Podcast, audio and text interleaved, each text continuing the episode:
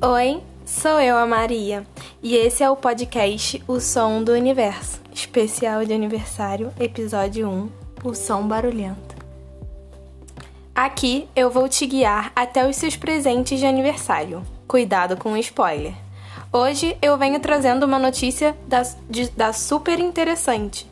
Em 2011 foi publicada uma matéria com um título um pouquinho sensacionalista que dava a entender que o universo pudesse ter um som, um barulho próprio. Eu e você sabemos que o espaço é silencioso porque as ondas sonoras não repercutem no vácuo. Mas uma descoberta muda um pouquinho o nosso entendimento de som.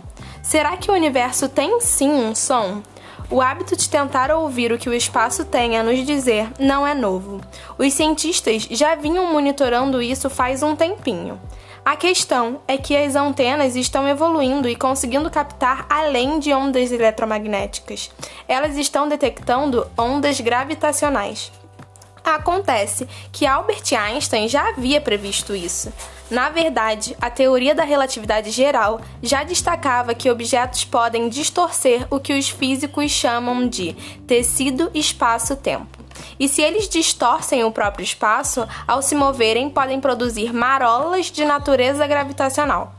Então, um objeto tal qual um buraco negro proprietário de uma grande massa, pode, ao se comprimir e expandir num milésimo de segundo, criar, criar, criar ondas minúsculas que são, desde 2011, captadas por nossas antenas.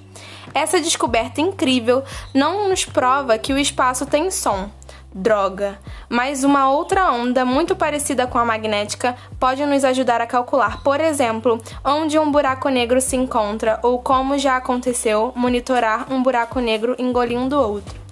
Esse quase som foi detectado por laboratórios dos Estados Unidos, mas aqui na USP nossos detectores já estão sendo calibrados para a caçada por ondas gravitacionais.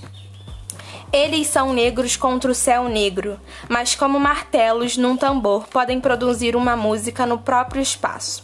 Foi isso que o pesquisador da USP disse. Valeu, Levin! E eu termino esse lindo podcast com uma dica. Seu presente, assim como os buracos negros, tem massa e distorce um certo tecido também, e que comece a caçada pelo presente.